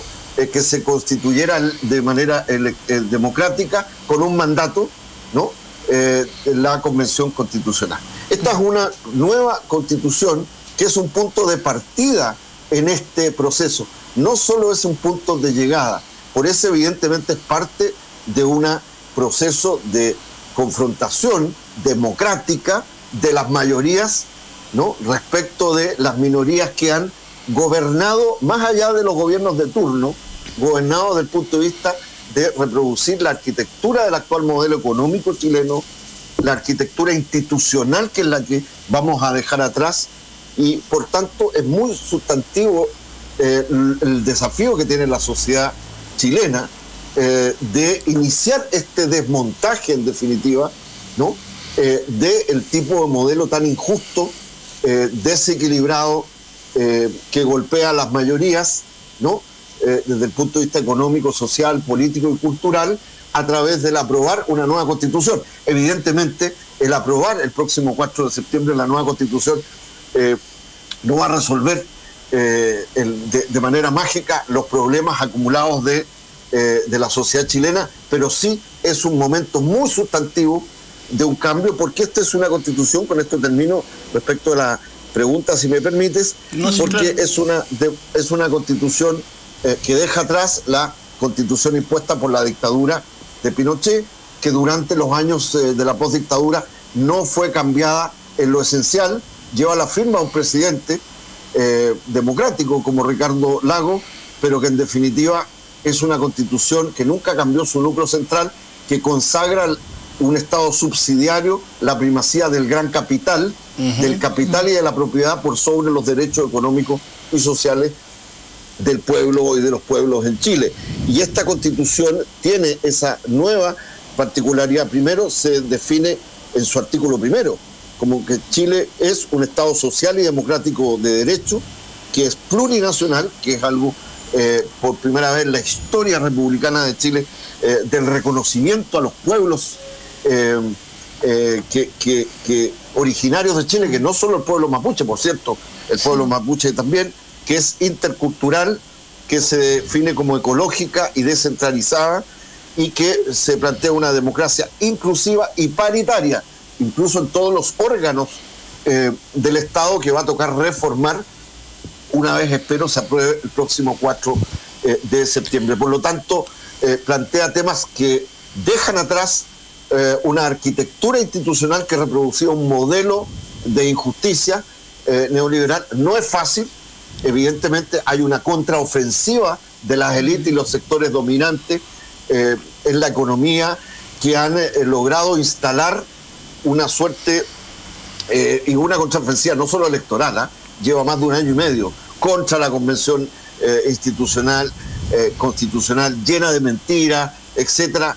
Bueno, en síntesis, eh, Chile está viviendo eso que si uno pudiera parafrasear eh, un- a un autor como Gramsci, si me permiten, es, estamos viviendo el momento en que lo nuevo no termina de nacer y lo viejo no termina de morir y ciertamente estuvimos cerca que en- entre medio de esos claroscuros aparecieran los monstruos como lo que nos ocurrió hace muy poco respecto de un candidato a la extrema derecha. El propio gobierno del presidente Boric es fruto del proceso del pueblo chileno que se ganó en las calles, que abrió el proceso constituyente. Gabriel Boric no sería presidente eh, si no hubiera habido este, este proceso, porque esto fue a la inversa, si ustedes se dan cuenta. En todos los países donde eh, triunfaron eh, gobiernos progresistas, transformadores, Después eh, vino y la que reforma hicieron asamblea claro. constituyente, primero triunfaron esa fuerza. Acá fue a la inversa. Acá fue el pueblo que obligó, presionó, movilizado a la élite política eh, que permitió este proceso y que le dio la victoria a eh, Gabriel Boric, aún a pesar de una contraofensiva desde el punto de vista político, porque es el viejo orden electoral el que todavía subsiste en Esteban- la sociedad chilena. Esteban, con respecto a esto puntualmente, ¿no? ¿Cuál seri- ¿Cuáles serían las fortalezas y las debilidades, por decirlo de alguna manera, si cabe la posibilidad, eh, de la redacción de esta constitución? ¿Cómo llega a septiembre teniendo en cuenta el cambio de gobierno al que usted se refería? Bueno, la, la- las fortalezas son su texto mismo. Y es que, primero, que ha sido generado, a pesar, insisto, que no fue una asamblea constituyente originaria, sino una convención constitucional con un mandato, ¿no? Eh, para las y los constitucionales de elaborar esta nueva constitución, ha sido eh, formulada, trabajada por eh, la soberanía popular, por las y los representantes. O sea, es la primera vez que va a haber una, hay una propuesta de constitución gestada de manera democrática. Segundo, establece ¿no?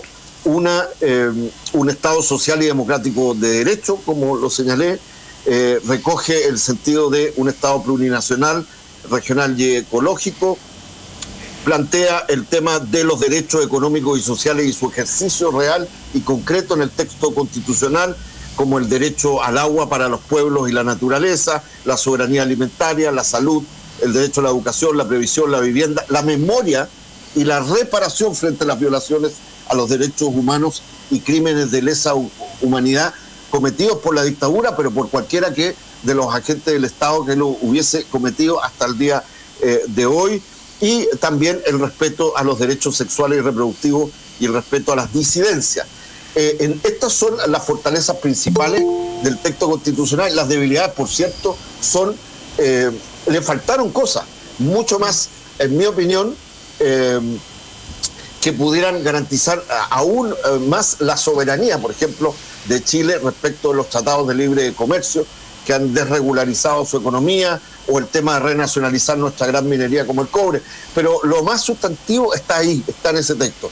Y los temas de debilidad es una gran campaña eh, de los sectores que se han visto beneficiados con granjería y privilegios gracias a la, a la anterior constitución que está vigente y que hoy día han desatado una campaña gigantesca eh, que también se vale de los errores cometidos por el campo democrático popular, sin lugar a dudas, eh, pero para intentar construir el miedo, el temor, la idea de que habría un salto al vacío, la, idea de que esta mayoría no reconocen que, que es la que ha gestado esta propuesta constitucional, entonces antes del 4 ya quieren eh, presionar al gobierno, a las fuerzas democráticas, etcétera, en la idea de que va a haber que reformarla igual si es que se aprueba. O sea, es sencillamente desconocer Sí, es lo que la dice gestión de la mayoría. Ricardo. Ricardo Lagos salió a decir eso, Esteban. Claro. Este- Eh, defiende, finalmente, Ricardo Lago, no olvidemos eh, que presentado como alguien de centro izquierda, ¿no? Eh, la actual constitución pinochetista, neoliberal que queremos dejar atrás, lleva su firma. Sí, sí, Pero detrás de su firma está la firma indeleble que, que de- del general Augusto Pinochet. Entonces a mí no me extraña con franqueza, eh, patéticamente, las declaraciones lamentables del expresidente Ricardo Lago. Totalmente, hacemos nuestras sus palabras, su definición. Eh, le agradecemos mucho, Esteban, la claridad. Este, evidentemente vamos a hablar seguramente nuevamente en, en septiembre y bueno, todo el apoyo para que los sectores progresistas, democráticos, revolucionarios, de izquierda que están promoviendo esta constitución este, y que lo tomen como un punto de partida para nuevos logros, este, eh, puedan imponerse frente a la reacción chil- chilena que ya la vemos en, en- en campaña. ¿no? Muchísimas gracias por esta participación. Muchísimas gracias a ustedes. Un abrazo. Un abrazo. Entrevistas. A ligar, mi amor. El programa de la Liga Argentina por los Derechos Humanos.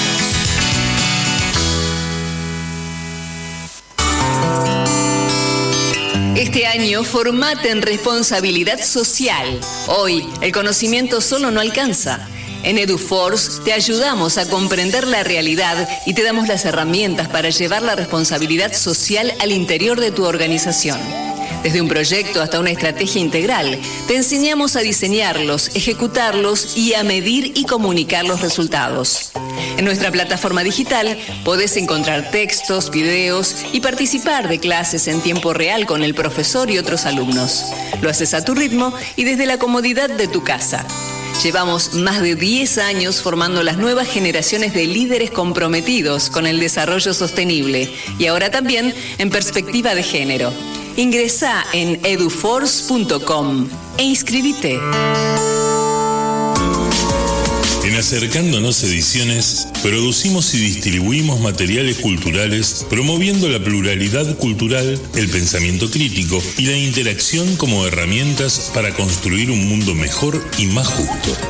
Te invitamos a recorrer nuestros espacios en las redes y así conocernos un poco más. Súmate y participa en las actividades. Búscanos en redes sociales como Acercándonos Cultura y en nuestra página de internet www.acercándonoscultura.com.ar. Te esperamos.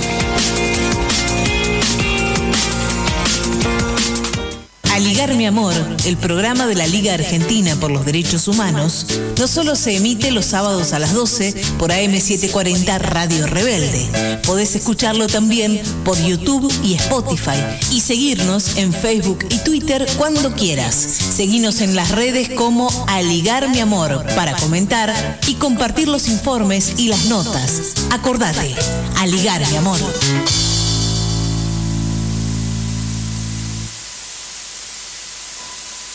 Decimos no a la construcción de una base yanqui financiada por el Comando Sur del Ejército de Estados Unidos. No a la base camuflada de ayuda humanitaria. Por la defensa del territorio y nuestros bienes naturales. Fuera, yanquis de Neuquén. Tú no puedes comprar el viento, tú no puedes comprar el sol. Aligar mi amor por los derechos de los pueblos indígenas.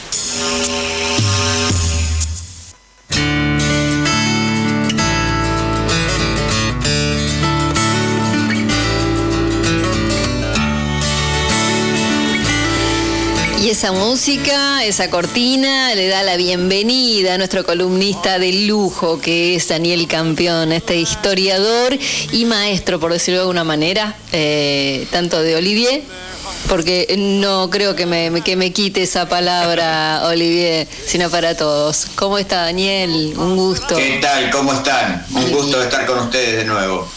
Bien, bien, Daniel. Este, bueno, como lo habíamos planeado, se cumple eh, este, esta semana que empieza, este, 76 años del golpe encabezado por los generales, por el general Franco en España, que daría lugar a lo, a lo que conocemos como, como la Guerra Civil Española.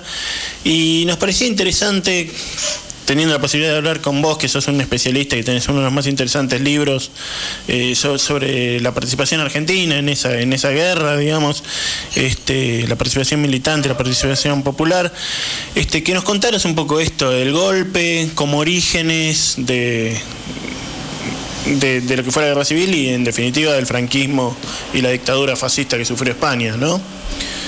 Sí, el, el inicio de la Guerra Civil Española, como vos decías bien, fue un golpe militar.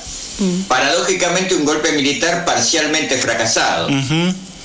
Eh, por empezar, no lograron apoderarse de las dos principales ciudades de España. Así es. Y ahí tenemos ya eh, una importante puntualización sobre lo que fue la Guerra Civil Española y sobre el inicio de ella en particular. No triunfó ese golpe en Barcelona y en Madrid porque trabajadores armados y otros sectores, estudiantes también, enfrentaron a los golpistas con la colaboración de algunas fuerzas policiales y militares minoritarias que seguían leales a la República, pero esos trabajadores armados lograron derrotar a los militares en las calles de esas ciudades. Ese es un caso que eh, no tantas veces se ha dado en el mundo. Claro. Eh, tuvieron eh, sobre todo eh, relieve en Barcelona, porque el golpe en Madrid estuvo muy mal planeado, se colocaron a la defensiva, como que se derrotaron solos. Ahora en Barcelona prácticamente la guarnición completa de la ciudad se sublevó y sin embargo fueron derrotados. Y otra puntualización que hay que hacer, esos trabajadores estaban armados porque le habían arrancado las armas al gobierno y otras autoridades que no se las querían dar. Eh, ¿Contra qué era el golpe? El golpe era contra un gobierno de Frente Popular que había ganado las elecciones en febrero. Así es.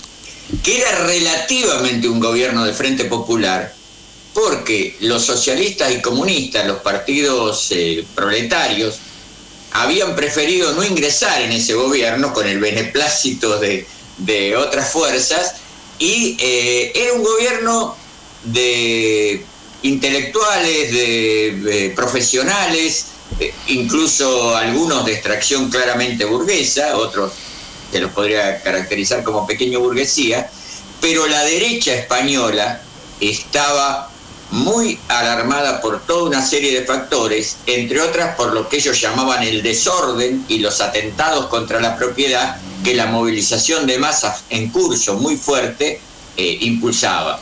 Por ejemplo, los campesinos o los trabajadores agrícolas tomaban tierras y el gobierno del Frente Popular iba detrás de eso y legalizaba esas tomas de tierra.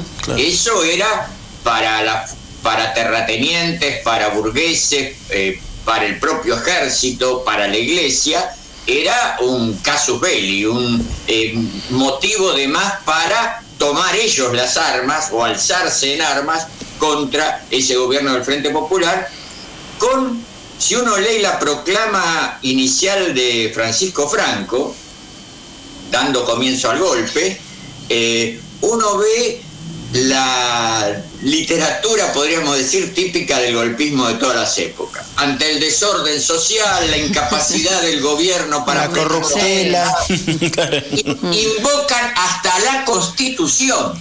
Cuando se estaban alzando claramente contra la normativa constitucional, el texto inicial de Franco menciona claramente que la constitución no se aplica y está totalmente rebasada o sobrepasada, no me acuerdo cuál es la palabra exacta.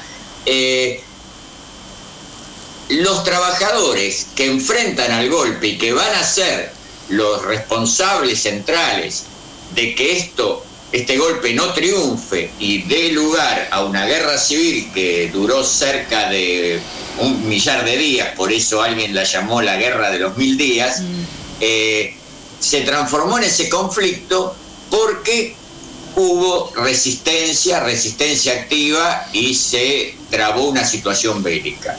Además, eh, vale la pena decir que el enemigo que tenía delante la República Española y el enemigo que tenían adelante los revolucionarios españoles era un grandioso enemigo, muy fuerte, eh, incluyendo a las potencias fascistas, a Italia y Alemania, que se discute siempre en qué momento preciso deciden su colaboración con el golpe, pero lo más concreto es que a los pocos días del golpe militar parcialmente fracasado, había aviones alemanes e italianos transportando tropas desde Marruecos, donde se había iniciado el golpe, hasta el territorio peninsular. Así que la República tenía un enemigo enorme, o un, mejor dicho, sería un conjunto de enemigos de un potencial eh, enorme. En ese sentido, Daniel, me interesa hacerte una pregunta que tiene alguna película que vi el año pasado cuando, cuando a todos nos agarró un poco esta cosa de, consumir cuestiones de la guerra civil española. No sé si la has visto una película que se llama Mientras dure la guerra, este, que es lo que dice el, manifiesto que va a poner a Franco en el gobierno, ¿no? En el gobierno dictatorial, digamos, que muestra que no era tan homogéneo el frente, o digamos, había muchas posiciones eh, en el frente de los militares insurrectos, lo que quedaba claro es que todos eran anticomunistas, rabiosos, mm. este, y esto que decías vos, y el miedo al, avance popular, a las tomas de tierras, a los mineros en, de Asturias. Eh, es e, efectivamente así, el gran denominador común era, la, y así lo decían, la voluntad contrarrevolucionaria y ese era el aspecto defensivo, pero junto a eso se sumaba el aspecto ofensivo, eliminar a las fuerzas que respaldaban al Frente Popular, dejar sin capacidad de acción durante al menos un par de décadas, así lo dijo algún general, a los partidos de izquierda y a las organizaciones sindicales y populares en general. Ahora, es muy cierto que el único eh, punto de convergencia clara era ese. Entre los rebeldes había partidarios de la monarquía, había accidentalistas que eran los católicos que decían que no importaba el régimen político mientras se siguieran los intereses de los dictados, ellos no decían intereses, los dictados de la iglesia, y había republicanos de derecha, muchos, que estuvieron también con el golpe, siendo eh, dirigentes o militantes que habían rechazado a la monarquía desde épocas inmemoriales, pero ante la amenaza, ante lo que perciben como amenaza a la propiedad privada, ante lo que perciben como amenaza a sus intereses de clase, se lanzan detrás de, detrás de fuerzas que eran eh, abiertamente antirrepublicanas. Eh, y me gustaría hacer una postilla sobre esto de la heterogeneidad. Incluso uno de los grandes jefes del alzamiento, que al principio apuntaba como más importante que Francisco Franco, el general Emilio Mola, claro.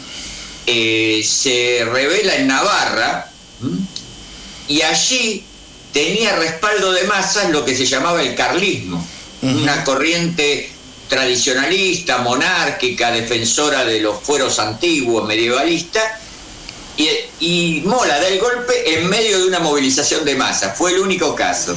Pero también hubo una movilización de masas eh, golpista, circunscripta en Navarra. Es decir, cuando uno acerca un poco la mirada, se encuentra con una serie de rasgos peculiares y de heterogeneidades, como dijiste vos, importantes. Pero, de nuevo, lo que tenían todo claro, eh, todos claro era que luchaban contra la hidra del marxismo, como, como eh, decían a veces, y que eh, su victoria o, la búsqueda, o sus objetivos no iban a estar circunscriptos a detener momentáneamente esa amenaza, sino a reorganizar a la sociedad española de alguna manera para que esto no volviera a ocurrir. Y eso es un poco uno de los gérmenes de la dictadura de cuatro décadas que va a encabezar Francisco Franco. Totalmente. Y una pregunta chiquitita, ¿qué rol tuvo este chileno, este intelectual, este poeta en esta en esta trayectoria de la que estabas hablando? ¿Te referís a Pablo Neruda? Sí. Bien. A Neftalí. sí, Neftalí Reyes. Neftalí Reyes. Este, eh, Neruda fue un. Neruda era cónsul en Madrid, primera cuestión que hay que decir, es ser un funcionario oficial chileno. Del gobierno del Frente Popular chileno, Como gobernador del Frente Popular chileno. Pero eh, Neruda era un hombre, no un diplomático de carrera, pero un hombre del servicio diplomático chileno desde antes del gobierno del Frente Popular. Pero era cónsul del gobierno del Frente Popular en, Madrid. Él apoya desde un primer momento a la República, él venía eh, a la República frente al golpe, venía apoyando a la República desde mucho antes, había trabado amistad sobre todo con Federico García Lorca, también con Rafael Alberti, que, era, que, era, que ya era comunista, eh, va a volcar su poesía eh, en función de la lucha.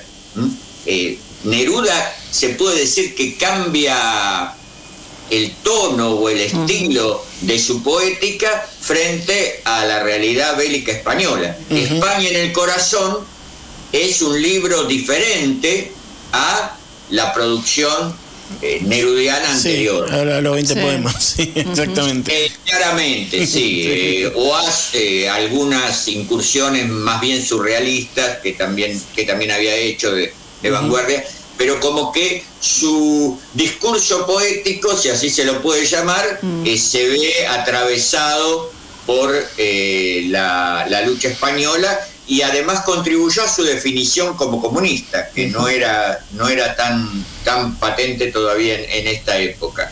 Eh, así que sí, eh, Neruda es uno de los nombres, de los tantos nombres, pero de los más nombrados, por supuesto, de artistas e intelectuales que desde diferentes posiciones, porque había muchos matices, se alinearon con, con la República y sobre todo se alinearon contra esa eh, militarada que nucleaba detrás al conjunto de las clases dominantes españolas y al fascismo internacional, porque este es otro tema que hay que señalar muy fuerte. Eh, se veía, se, incluso se preveía la posibilidad de una guerra mundial, esto estaba dicho y escrito en la época, y eh, se albergaba la esperanza de que España pudiera ser, Madrid se decía en un momento cuando Madrid estaba la fuera fascismo. No se decía exclusivamente en términos de España, se decía eh, con una perspectiva más al menos europea. Esto no, no pudo eh, tener lugar y efectivamente la, guerra mundial estalló eh, pocos meses después de, terminada, de terminado el conflicto español. Daniel, te queremos agradecer muchísimo una vez más la claridad de tus palabras, que traigas estos hechos que también son, son lecciones, ¿no? no solo lecciones de historia, son lecciones reales de historia en los términos de que si el pueblo está en condiciones, esté movilizado, armado, eh, pese a los miedos de los gobiernos progresistas y democráticos, digamos, puede ser un freno a las intentonas fascistas, eh, a ese tipo de avances. Eh, una última cosa, si me permite. ¿Cómo no? ¿Cómo no? Para aportar a la comprensión de las de, dentro del campo de republicano las distintas actitudes de clase. El, los sindicatos y el pueblos salieron a reclamar armas en cuanto se alzaron los militares en Marruecos. Mm. El primer ministro de ese momento, Santiago Casares Quiroga, dijo que lo que más le importaba a él era no ser el Kerensky español y dio una declaración de que al jefe militar o policial que le entregaba armas al pueblo lo fusilaba. Esos eran los defensores burgueses, algunos, no todos eran así, algunos de los defensores burgueses de la República. Igual que hoy. Nos veremos en un mes, Daniel, y muchísimas gracias por, esta, lección de historia. Gracias a ustedes y encantado de colaborar con el programa. Daniel Campeone, un campeón.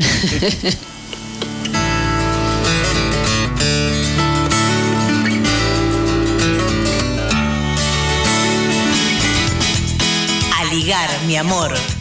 El programa de la Liga Argentina por los Derechos Humanos.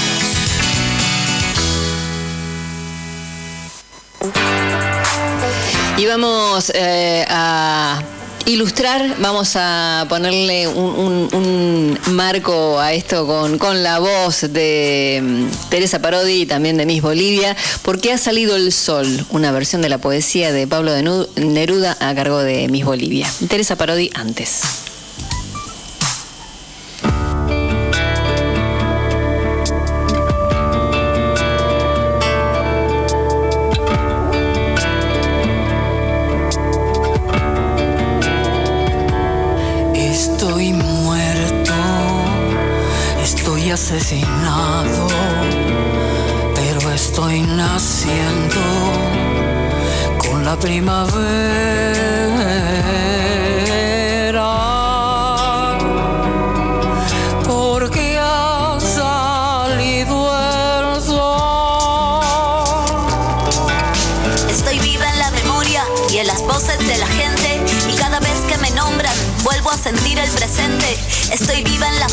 De infinitas canciones. Si te acercas a mis hijos, ahí estarán mis facciones. Estoy viva en las palabras, en la tela del pañuelo, en la historia de los pueblos que lucharon por sus sueños. Y con cada primavera es un consuelo,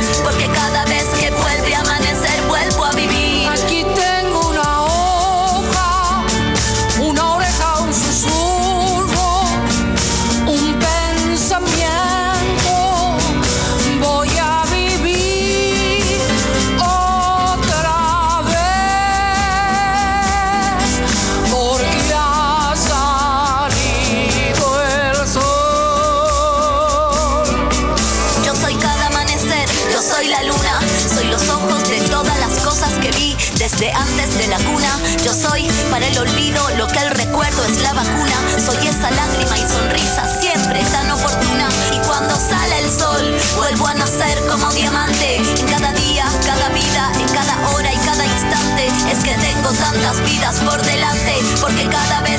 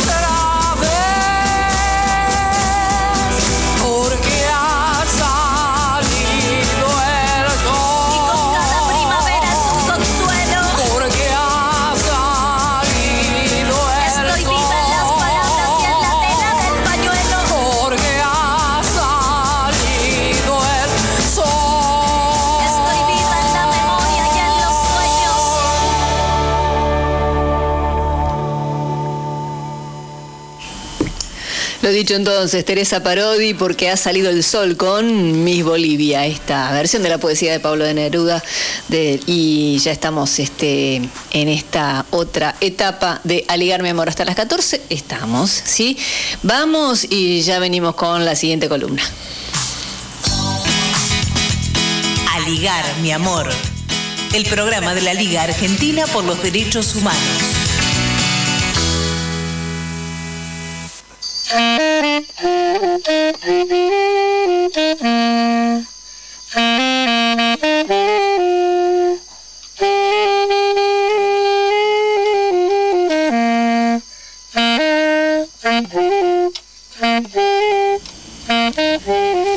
Escuchábamos ese saxo que nos introduce a la participación de otra columna, de otro columnista. Estamos ya en comunicación con Fernando Esteche, él es sociólogo, director de PIA Global y este nuestro especialista en cuestiones internacionales. Así que lo saludamos, Olivier y Marian, te saludamos. Fernando, ¿cómo estás? Está muteado. estás muteado. Nuestro- el segundo del día, que está muteado. A ver, ahora. A ver, Fernando. No, todavía no te escuchamos. El microfonito se ve como apa. Ah, Sí, ahí, bueno. ahí está, ahí está, Ahí está. está, perfecto. ¿Cómo estás? Les decía un gustazo compartir de nuevo con ustedes y una mención me parece interesante hablando del saxo de Sandrich, del ciego Sandrich, comandante de la FARC, que es quien ejecuta eso.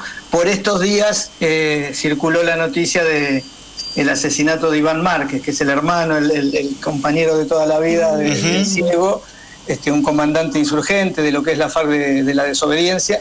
Este, bueno, es para decir solamente que eso no es así de ninguna manera, que el compañero sigue conspirando, luchando y construyendo sueños ahí vivito y coleando. Es muy bueno, es muy bueno que, que- que lo dejemos en claro desde estos micrófonos y te agradecemos que, que- que así lo hagas. Bueno, Fernando, eh, cuando teníamos la reunión de producción, lo que pensábamos como un disparador es, eh, es, para hablar del tema internacional y América Latina es esta, este nuevo sincericidio de los funcionarios yanquis donde John Bolton, este experto en seguridad, eh, dice, bueno, no, es, es muy difícil hacer un golpe de Estado, yo que participé de varios, le puedo decir que, que requiere mucho trabajo en una entrevista con la CNN. La pregunta tiene que ver, ¿por qué aparecen este tipo de declaraciones en estos momentos? Digamos, es decir, que estos tipos han hecho esto siempre, lo sabemos, pero ¿qué buscan cuando lo dicen tan abiertamente? No, justamente, mira, me parece un, un hallazgo la pregunta, pero la pregunta es esa. Es decir, hay dos o tres cosas hay que tener en cuenta. Eh, Bolton es un viejo halcón republicano, no es una, digo, Trump es una nueva versión, remozada, bestial, pero Bolton es un viejo halcón republicano, un tipo de, de estrategia, no es cualquier tipo, no es un torpe, no es un bestia. Y es incluso previo, digo, tan viejo que es previo a la doctrina Reagan. La doctrina Reagan es de alguna manera el, el preámbulo de lo que después va a ser este, guerra de baja intensidad con las operaciones encubiertas en el exterior de parte del Departamento de Estado y de la CIA financiadas, eh, de- de- este, blanqueadas, digo, aprobadas por el Congreso, en sesiones secretas, pero aprobadas por el Congreso. Este, Bolton es anterior a eso. Bolton, de hecho, fue funcionario de Reagan. De Reagan, pero sí. Bolton es un tipo que está creado, criado en el monroísmo más bestial. este, no obstante lo cual supo acomodarse, ¿no? Fue funcionario de Reagan, de Bush padre, de Bush hijo y después de Trump. Con Trump se pelea incluso a través del incidente. Bolton es el padre de Guaidó. Claro. El que hace que Guaidó sea presidente Ah, ficticio de, de- de. Venezuela. Y la pelea con Trump tiene que ver con la negativa de Trump a, a la invasión militar norteamericana sobre Venezuela, que ya incluso había habido movilizaciones de la Cuarta Flota y demás. Este, digo para ubicarnos quién es Bolton. ¿Quién es la CNN y quién es el periodista que digo, eh, en qué, cuál es el medio donde Bolton habla? Es el canal más visto, digo, el programa más visto, no solo el canal, es el segmento más visto por la gente que hace política en, en Estados Unidos, que no es mucha. Estamos hablando de una, digo, la política en Estados Unidos está absolutamente restringida a un sector de ciudadanización blanca o, o- o- sí, fundamentalmente Sí, sí, eso. claro. Digo, pero ese es el, digo, porque también lo del mensaje es el medio. El medio no es cualquier medio, no es una declaración marginal, este, está calculada. Hasta incluso el interlocutor está calculado, quién es el interlocutor y las preguntas y cómo las plantea. ¿Y qué nos dice Bolton? Lo que vos bien decías, este, Bolton nos dice lo que todos sabemos, la diferencia es por, el tema es por qué lo dice. Y me parece que ahí está el tema de lo que es el declinacionismo norteamericano, la crisis de consenso que, hoy, que hay hoy en términos de la política, fundamentalmente de lo que los republicanos sostienen como un fracaso ya instalado en términos de lo que es la recomposición de, la reconstrucción de OTAN y lo que es el episodio de la batalla de Ucrania. Este, y me parece que lo de Bolton tiene que ver con justamente atender a esta crisis de consenso este, para plantear una salida, que es la salida del guerrerismo, la salida de la, recuperación de los republicanos del, poder, en el, sa- sacando, digo, para tener en la cabeza, digo, Bolton es un tipo que está, si bien es un tipo del sistema, del establishment, está de alguna manera alejado de, de los sectores que pueden llegar a disputar poder, de los sectores que están produciendo hoy poder dentro del Partido Republicano. Es el, el gurú de las nuevas derechas europeas Claro, claro. con, con menos este con menos este vuelo tuvo su, su predicamento tuvo acá en, en Argentina, en Chile, en América Latina, en Colombia. Este, ahora lo que me interesa es el por qué me parece que responde eso, responde a la nueva crisis, responde a cuáles son las nuevas las nuevas respuestas que busca un sector del imperio, que no es el globalismo financiero, sino que es el continentalismo, el viejo continentalismo republicano. Este, y digo, son cosas que ya han sucedido, que lo interesante es en esto ver, ver, ver de qué se trata esto, porque además Bolton es un personaje permanente, del, un personaje mediano, no, no, no, no es Kissinger, no es Brzezinski, pero es un personaje mediano. Y en eso a mí me traía, cuando lo escuché a Bolton, me traía la- a la memoria la escena que deben recordar ustedes, la escena de la embajada norteamericana, Jack Lemmon, en la embajada norteamericana, Jack Lemmon, este padre, buscando en, la En, en película Missing, claro, Claro. Missing. el Missing, si bien es de Costa Gabras, este, como director, la producción de Missing y la distribución de Missing es universal. Este, esto era una respuesta directa a la crisis de consenso. eh, yo no sé si se está Fernando. Fernando, vamos a hacer una cosa porque eh, es no lo importante, es importante esa criatura, así que yo te Sí. pido que eh, vos metemos. lo calme, que estés con él tranquilo. Un momento, mientras tanto, eh, te comento un dato más eh, que pasó por estos días o que lo vi esta mañana a través de un periodista. Pedro Grieger, lo digo directamente, eh, que comentaba un- sobre un audio que se filtró por el príncipe mm, de Arabia Saudita, que decía, eh, en un diálogo entre él y, y este príncipe, en el que decía que se le fue la mano con el ácido para el, El periodista, periodista del, claro, eh, De la embajada de Turquía. de la embajada de Turquía, exactamente. ¿Te parece? No, sí, bueno, como un chiste, ¿no? Como que, uh, se te pasó el azúcar o no, se te pasó la sal, una, una, algo así. Y la verdad es que eh, se filtró ese audio. Se filtró, uno pregunta, ¿no? ¿Cómo, cómo, cómo puede pasar esto, ¿no? En esta charla entre Biden y, y este príncipe árabe. que, Me digamos, parece que responde a lo mismo, me responde Sí, ¿no? a la, a la, A la crisis, sí, claro. Digo, primero es la, la, la banalidad del mar, del mal, este, en términos de, de ver cómo hablan estos tipos de las cosas, de las tragedias humanas. Pero después responde lo mismo, es decir, este, el giro, eh, el giro estratégico a nivel de, Estado profundo de Estados Unidos es guerrerismo. Es guerrerismo, es bestialidad, es garrote. Y en ese marco, Bolton lo hace con más elegancia que Biden, justificado teniendo una charla tan, tan grosera como la que tiene con, el, con quien es el verdadero poder en, en Arabia Saudita. Este, pero me parece que tiene que ver, yo ante la pregunta te digo, es eso, es empezar a construir la, la legitimación en términos narrativos de lo que viene de parte de- del Estado profundo norteamericano. Esto va más allá de Biden, de Trump, a alguno le queda más cómodo que a otro, pero es eso. Y después decirte eso, es decir, en el, en el marco de la crisis de consenso, en el marco de un declina- declinacionismo profundo de América Latina, no casualmente Bolton dice lo que dice, donde lo dice porque tiene que ver, es el, per- el personaje que ha tenido este, más este, intervención en Panamá, en Honduras, en las operaciones blanqueadas en su momento en Afganistán, Angola, es el dueño, es el padre de la intervención del 2003 este, a Irak. Este, no creo que tenga que ver con su proselitismo, sí creo que tiene que ver con su poli, con, lo, con la política que hizo. Claro. Y evidencia ahí una contradicción. Fíjate que cuando se lo critica, él dice esto, sale la lluvia de críticas y lo que inmediatamente él, él dice eh, son unos, copio- unos copos de nieve, ¿no? Como diciendo, este, son una, una- una gente que no entiende nada, pero estoy buscando el nombre, es, eh, John Zipper, es el agente de inteligencia, fue el jefe de estación en Unión Soviética. El- el- el- el- uno de los que operó la perestroika, la colonización de Gorbachev, este, la maniobra de Yeltsin. Ese es quien le sale a discutir, además discuten por Twitter, una cosa que no se puede entender, este, cómo Se fue la voz. Se fue la voz. Eh, Fernando, mm, si, si te parece, vamos, yo retomaría la columna en otro momento para que vos estés Puedas tranquilo con, con- con tu rol de padre. Exactamente. Y, y- y tenga, y tengamos bien completa esta, esta columna. Si, si así está. No te estamos escuchando tampoco. Por eso, eh, ¿estamos de acuerdo que lo- lo- pasamos la columna para el sábado próximo? Eh, Fernando, así no, no, no, no te cortamos y tampoco te, te, te pones mal vos. ¿Está bien? No se escucha, no se escucha. Así que bueno, te mandamos un abrazo enorme y muchas gracias por cumplir con todo este día sábado 16 de julio. Un beso a esa criatura preciosa.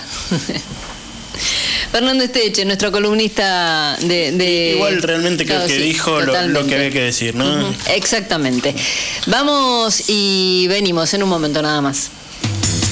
Unir, unir, enlazar, enlazar, abrazar, abrazar, enlazar, abrazar y todo para todos.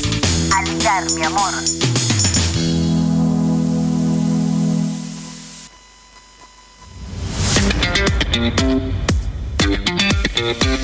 Hay un certamen literario, Osvaldo Bayer, o Bayer, como prefieran, 2022. Historias de Malvinas. Es para afiliados y no afiliados al género relato. Para los jurados en esta edición 2022 serán Estela Caloni, periodista y escritora, Mempo Giardinelli, escritor y periodista, y eh, Rubén Schmacher, eh, que es dramaturgo. También acompaña desde el primer certamen Esteban Bayer, que es hijo de Osvaldo. Esto eh, tiene que ver con eh, la CTA, ¿sí? Con AT también. Bueno, la idea es que busques las bases y condiciones en culturaat.org.ar y también en editorial de lacomarca.com.ar. El género es relato, teniendo libertad de los participantes y participantes de presentar un relato que consideren relacionado al tema, ya sea ficción o no ficción.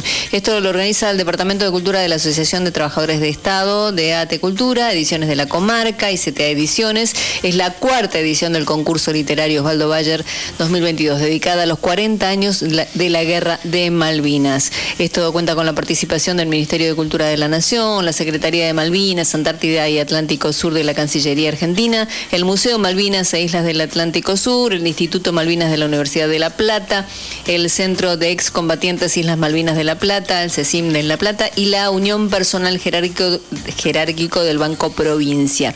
Podemos compartir con ustedes la invitación de Marcelo Paredes. Hola, mi nombre es Marcelo Paredes, soy director del sello editorial CTA Ediciones, quien junto a la editorial de la comarca y el Departamento de Cultura de Arte Nacional venimos organizando un concurso literario en homenaje a Osvaldo Bayer desde hace cuatro años. En esta edición la temática va a ser los 40 años de la Guerra de Malvinas, el género es relatos cortos, no más de cuatro páginas y habrá dos categorías. En una pueden participar los afiliados o afiliadas a ATE, a la Unión de Personal Jerárquico del Banco Provincia, combatientes y veteranas de Malvinas. Y la categoría B es para independientes, o sea, aquellos que no pertenecen a ninguna de estas organizaciones. Tienen tiempo hasta el 15 de octubre, está dirigida a argentinos y argentinas mayores de edad o extranjeros residentes en nuestro país. Las bases las pueden encontrar en cultura.bate.org.ar. Muchas gracias.